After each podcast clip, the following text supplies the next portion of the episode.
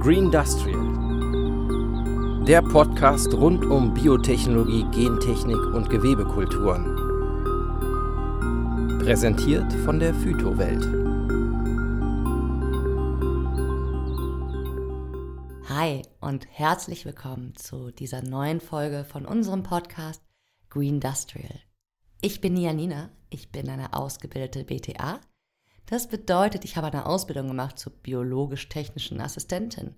Und ich habe einen netten Kollegen neben mir sitzen. Hallo zusammen, mein Name ist Nikolai und ich bin Agrarbiologe. Das heutige Thema, was wir euch mitgebracht haben, ist die Protoplastentechnologie. Und wie immer würden wir gerne für diejenigen, denen das jetzt gerade nichts sagt, Protoplastentechnologie, eine kurze Definition geben. Und mit wir meine ich natürlich den Nikolai. Gerne. Fangen wir mit dem Protoplasten an sich an. Was ist ein Protoplast? Ein Protoplast ist eine bakterielle, pflanzliche oder pilzliche Zelle, die keine Zellwand mehr hat und nur noch von der Plasmamembran zusammengehalten wird. Das ist die andere Schicht, die den Inhalt einer solchen Zelle, das sogenannte Plasma, zusammenhält und von außen oder vor äußeren Einflüssen schützt, die sogenannte Plasmamembran. Und wenn nur noch die da ist, dann ist das ein Protoplast. Und es ist die kleinste lebensfähige Zelleinheit von diesen Organismengruppen. Tierische Zellen haben keine Zellwand und können dann per Definition nicht zu einem solchen Protoplasten gemacht werden. Und heute wollen wir uns explizit auf pflanzliche Protoplasten fokussieren.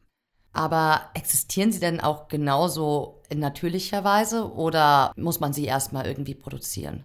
Äh, natürlich hat eine Zelle nichts davon als Protoplast vorzuliegen. Man muss im Labor die besagten Zellen, und wir fokussieren uns jetzt auf die pflanzliche Zelle, von ihrer Zellwand befreien. Das macht man mit Hilfe von Enzymen. Die Zellwand selber besteht aus Zellulose und Pektin. Dazu gibt es dann die passenden Enzyme, Zellulase und Pektinase.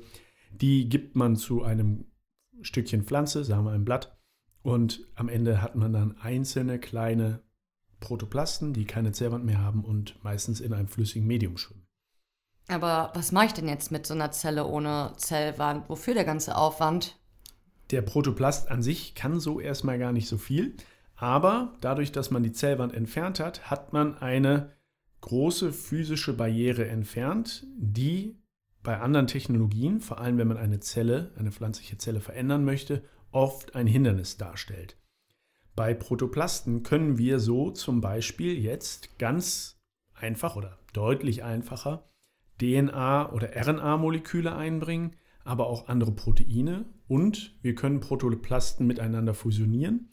Das heißt, wir können Zellen von unterschiedlichen Elternpflanzen nehmen, Protoplasten aus diesen herstellen und die miteinander verschmelzen und dann verschmilzt der Zellkern teilweise. Teilweise mischen wir aber auch die verschiedenen Plastiden, die wir da drin haben. Das sind die Chloroplasten, das sind auch Mitochondrien. Und das ist etwas, was über sexuelle Kreuzung nicht so gut funktioniert. Außerdem sind Protoplasten in der Hinsicht sehr interessant, als dass es eine Einzelzelle ist, die man verändern kann. Und aus dieser einzelnen Zelle kann man dann am Ende eine ganze Pflanze regenerieren. Das ist in der Hinsicht ganz wichtig, weil man sonst in vielen anderen Methoden mit ganzen Gewebestücken arbeitet, die aus vielen Zellen bestehen. Wenn man hier jetzt zum Beispiel ein Gen einbringen möchte, dann funktioniert das bei manchen Zellen, aber nicht bei allen. Die Pflanze, die man am Ende aus diesem Stückchen Gewebe regeneriert, kann dann aus genetisch unterschiedlichen Zellen bestehen. Aus denen, die nicht transformiert wurden, aus denen, die transformiert wurden. Das möchte man nicht haben, weil die Pflanze dann nicht homogen ist. Es gibt Blätter, die haben dann die neue Eigenschaft und es gibt Blätter an der gleichen Pflanze, die haben diese Eigenschaft nicht. Wenn man jetzt mit einem Protoplasten eine Pflanze regeneriert, dann ist die Wahrscheinlichkeit, dass man eine solche Chimäre, also einen Organismus mit genetisch unterschiedlichen Zellen erzeugt, sehr viel geringer, weil man im besten Fall hier wirklich nur eine einzelne Zelle als Ausgangspunkt für die genetisch veränderte Pflanze hat. Und der letzte Punkt, den man mit Protoplasten noch erreichen kann, ist die Aufdopplung von Chromosomensätzen oder die allgemeine Vervielfachung. Das nennt man Polyploidisierung. Wir haben da in der letzten Folge zur Gewebekultur schon ein bisschen drüber gesprochen. Mehr Chromosomensätze können bei bestimmten Pflanzen zu besserem Wachstum, größeren Blüten, allgemeiner gesteigerter Vitalität führen. Du sagtest eben DNA und RNA einbringen. Das ist doch also Gentechnik, oder nicht? Protoplasten können ein sehr effizientes Ausgangsmaterial für gentechnische Methoden sein. Das ist der Fall, wenn man DNA oder RNA oder auch Moleküle wie das Protein CRISPR-Cas in die Zelle einbringt. Dann spricht man von Gentechnik. Es muss aber nicht Gentechnik sein. Das möchte ich hier unterstreichen. Nicht alles mit Protoplasten ist Gentechnik, denn wenn man Protoplasten fusioniert, bringt man keine künstliche DNA ein über die Zellgrenze. Das ist dann alles innerhalb der Zellen, die schon da sind. Solange man Zellen von Pflanzen miteinander fusioniert, die sich in der Natur auch kreuzen können, ist das keine Gentechnik. Wenn man diese Artgrenzen weit ausdehnt oder überdehnt, wenn man, sagen wir mal, eine Eiche mit einer Tomate kreuzen würde, dann wäre das Gentechnik. Damit wir uns das jetzt vielleicht noch mal ein bisschen genauer vorstellen können, könntest du uns noch mal den genauen Ablauf einer solchen Fusion mitsamt der Regeneration darlegen? Das ist nicht so kompliziert. Wenn ihr die Folge zu Gewebekultur schon gehört habt, dann fällt euch das noch leichter zu verstehen. Wir fangen damit an, dass wir eine Spenderpflanze, eine sogenannte Donaupflanze haben, von der wir einen Protoplasten herstellen wollen. Wenn wir jetzt zwei unterschiedliche Pflanzen haben und die fusionieren wollen, brauchen wir eben zwei. Dann nehmen wir uns ein sogenanntes Explantat, also ein Stückchen Pflanze, beispielsweise ein Stückchen Blatt. Das behandeln wir dann mit den eben schon genannten Enzymen Pektinase und Zellulase. Das Ganze tun wir in einer wässrigen Lösung, also das Blättchen schwimmt da drin mit den Enzymen. Über Nacht wird das in der Regel gemacht und dabei löst sich das Blatt auf. Denn Pektinase oder Pektin und Zellulose geben dem Blatt Struktur. Das lösen wir auf und dadurch haben wir am Ende in dieser wässrigen Lösung ganz viele kleine Protoplasten ohne Zellwand. Diese Protoplasten kann man dann abzentrifugieren und dann hat man eine Phase, in der nur diese Protoplasten sind. Wenn man die jetzt fusionieren möchte, gibt man die in eine sogenannte Fusionskammer. Das ist ein Gerät, das auf eine kleine mit Flüssigkeit gefüllte Kammer einen elektrischen Strom überträgt und der führt dazu, dass die Protoplasten miteinander verschmelzen. Die Membran wird unter diesem Strom oder eher gesagt vielen kleinen Stromstößen porös und kann miteinander fusionieren. Das könnt ihr euch vorstellen, wie wenn zwei Seifenblasen miteinander verschmelzen. So sieht das bei Protoplasten eigentlich auch aus. Wenn das geklappt hat, geht es an die Regeneration. Hier muss jetzt aus dieser Einzelzelle, die aus zwei Protoplasten entstanden ist, eine ganze Pflanze regeneriert werden. Dafür braucht man ein Regenerationsprotokoll. Auch da sind wir in der letzten Folge oder in der anderen Folge zur Gewebekultur schon drauf eingegangen. Im Endeffekt ist das eine Reihe von verschiedenen Medien mit Hormonen und Nährstoffen, die der Zelle immer genau das geben, was sie gerade braucht und ihr vor allem über die Hormone sagen, dass sie sich zu verschiedenen anderen Zellen wie Wurzel oder Sprossen weiterentwickeln soll. Und am Ende hat man eine ganze kleine Pflanze. Die muss man dann meistens nochmal analysieren auf Genombasis, also man sequenziert DNA und guckt, welche DNA ist da jetzt drin und kann darüber nachvollziehen, ob es geklappt hat, die beiden Zellen, die man fusionieren wollte, miteinander zu fusionieren. Jetzt haben wir den Ablauf zumindest im Grundgerüst kennengelernt. Könntest du uns vielleicht noch mal ein paar Beispiele nennen, die mit Protoplastenfusionen entstanden sind? Sehr gerne. Die wichtigsten Beispiele kommen allesamt aus der Pflanzenzüchtung.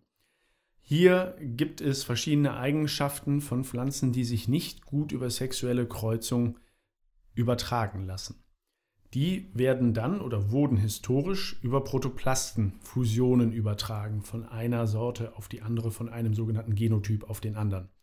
Das war zum Beispiel im Raps der Fall. Es gibt eine Eigenschaft, die manche Genotypen von Pflanzen haben, die sogenannte zytoplasmatische männliche Sterilität abgekürzt wird das CMS, ist ein, ein bestimmtes Gen, das dazu führt, dass Pflanzen teilweise steril sein können. Wäre eine Podcast-Folge für sich alleine wert. Sehr kompliziert, wollen wir jetzt hier nicht drauf eingehen. Ihr müsst euch merken, ohne Protoplastenfusion wäre es nicht möglich gewesen, dieses Gen in die Pflanzen einzubringen. Das ist nicht gentechnisch. Aber so hat es ermöglicht, dass man beim Raps Hybridsorten erzeugen kann.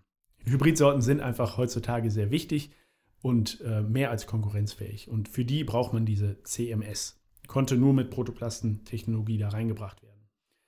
Dann gibt es zum Beispiel Arthybriden. aus Pappel und Espe. Espe ist auch eine andere Baumart, die sich natürlich mit der Pappel kreuzen kann. Hier wurden mittels Protoplastenfusion sogenannte Arthybride erzeugt, die auch noch polyploid sind, also mehrere Chromosomensätze haben und besonders wüchsig sind und sehr gut als Energieholz genutzt werden können. Ein bisschen abstraktes Beispiel, was auch unter Gentechnik fällt, ist die Tomoffel. Das ist eine aus Protoplastenfusion entstandene Kreuzung aus Tomate und Kartoffel, die in Europa aber tatsächlich als Gentechnik gelten würde. Dann ganz wichtig, auch mit Kartoffel, ist die Übertragung von Resistenzgenen. Bei Kartoffeln kann man ganz, ganz schlecht mit Kreuzungszüchtung arbeiten. Das hat wieder mit der Genetik der Kartoffel zu tun. Sehr langwieriger Prozess, da neue Sachen reinzubringen. Mit Hilfe von Protoplastenfusion konnten hier Resistenzgene aus Wildsorten und alten Kulturarten in neue, konkurrenzfähige, gutwüchsige Sorten eingebracht werden. Ganz, ganz wichtig hier. Und allgemein ist die Protoplastentechnologie eine wichtige Plattform für Genome Editing und andere gentechnische Verfahren, denn hier kann man wirklich auf Einzelzellenbasis Pflanzen regenerieren, Chimären vermeiden und man kann sehr viel Rückkreuzung einsparen. Es beschleunigt, vereinfacht Gentechnik und macht diese noch zuverlässiger und präziser. Beim Schlagwort Tomoffel fällt mir direkt wieder meine Ausbildung ein. Da ist mir eine Maube begegnet, also eine Kreuzung zwischen einer Melone und einer Traube. Die haben wir dann tatsächlich zwar auch nur im Reagenzglas äh, gehalten und auch nicht zu einer Pflanze gezüchtet, aber wir konnten uns die Fusion der einzelnen Protoplasten unter Mikroskop anschauen und da dann sehen, dass die geglückt war, unsere Maubenprotoplasten. Wäre das dann Gentechnik gewesen? Wahrscheinlich schon, weil die beiden nicht atypisch untereinander sind. Genau. Also, diese Maube hat niemals das Labor unserer Ausbildungsstätte verlassen. Nur nochmal zur Information. Das ist doch eine kleine Maubenpflanze. Bei mir zu Hause steht, das erzähl mir keinen, ja? Also, wer nutzt denn solche Protoplasten jetzt insbesondere? Ich habe es eben schon angeschnitten, es sind vor allem Pflanzenzüchter. Also Pflanzenzüchter für Kulturpflanzen, Gemüse, aber auch Zierpflanzen. Da ist es auch von Interesse. Und alle Tomoffel-Spezialisten natürlich. Und alle Tomoffel-Spezialisten und Liebhaber. Ja. Ihr Lieben, wir sind jetzt gerade nicht nur am Ende dieser Folge angelangt, sondern tatsächlich sogar am Ende unserer ersten Staffel. Wir hatten auf jeden Fall sehr viel Freude und deswegen kann ich mich jetzt gerade nur bei euch bedanken fürs Einschalten, fürs Abonnieren und fürs Mitverfolgen. Von mir auch vielen Dank. Wir hören uns. Adieu. Tschüss.